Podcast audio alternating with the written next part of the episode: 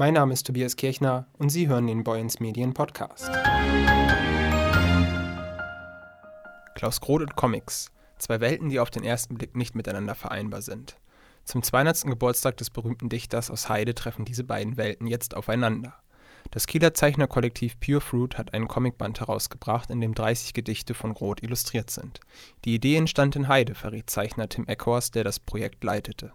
Das Schöne ist, dass wir gar nicht selber die Idee hatten, einen Klaus Groth Comic zu machen, sondern die Idee kam direkt von äh, Frau Lubitz von der Museumsinsel Lüttenheit.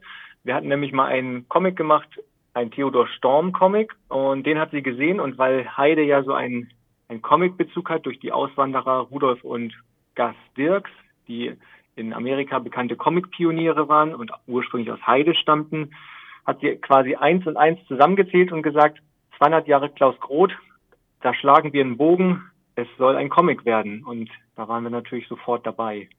Ein plattdeutsches Gedicht aus dem 19. Jahrhundert in einen modernen Comic zu verwandeln, klingt nach einer Herausforderung. Vor allem sollten Groths Zeilen in den Zeichnungen nicht nur einfach wieder abgebildet werden.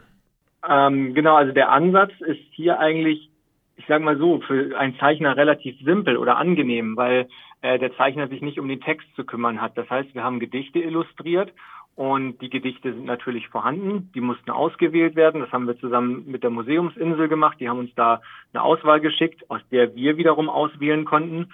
Und der Zeichner muss sich also um den Text keine, keine Gedanken machen. Der ist fix.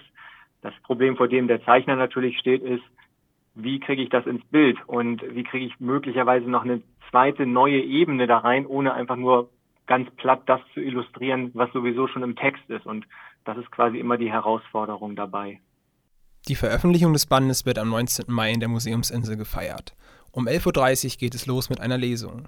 Bernd Rachut, der ehemalige Vorsitzende der Klaus-Groth-Gesellschaft, wird einige Gedichte vortragen und erzählt, was die Besucher bei der Veranstaltung erwartet. Wir haben den Internationalen Museumstag es wird sozusagen ein vibrierendes Museum sein. Menschen kommen, Menschen gehen. Das Klaus-Groth-Museum ist die ganze Zeit besetzt und man kann sich dort das Museum erklären lassen. Und in dem Veranstaltungsraum der Museumsinsel wird präsentiert das, was in, dem, äh, in diesem kleinen Büchlein hier zusammengefasst ist unter dem Namen Hell in Finster, nämlich die 29 Cartoons, werden gezeigt und die Texte, auf die sie sich beziehen, werden im Ausschnitt so vorgelesen, dass man in den Zeilen erkennen kann, wo der Impuls aus dem Grottext zu diesem Cartoon sitzt. Die Comics können wir natürlich in unserem Podcast nicht zeigen. Das Heft liegt jedoch kostenlos bei der Museumsinsel in Heide aus und kann auch online unter www.purefruit-magazin.de heruntergeladen werden. Dafür geben wir jetzt noch einen kleinen Einblick, wie die Lesung klingen wird. Da wohnt ein Mann, da wohnt ein Mann in grüne Gras, der ha kein Schüttel, ha kein Tass, der trunk dat Woter, wo het fun, der plückt de Kirschen, wo se stun. Der Mann, dat wär ein Naschenmann, der Mann, der fung dat Gruveln an.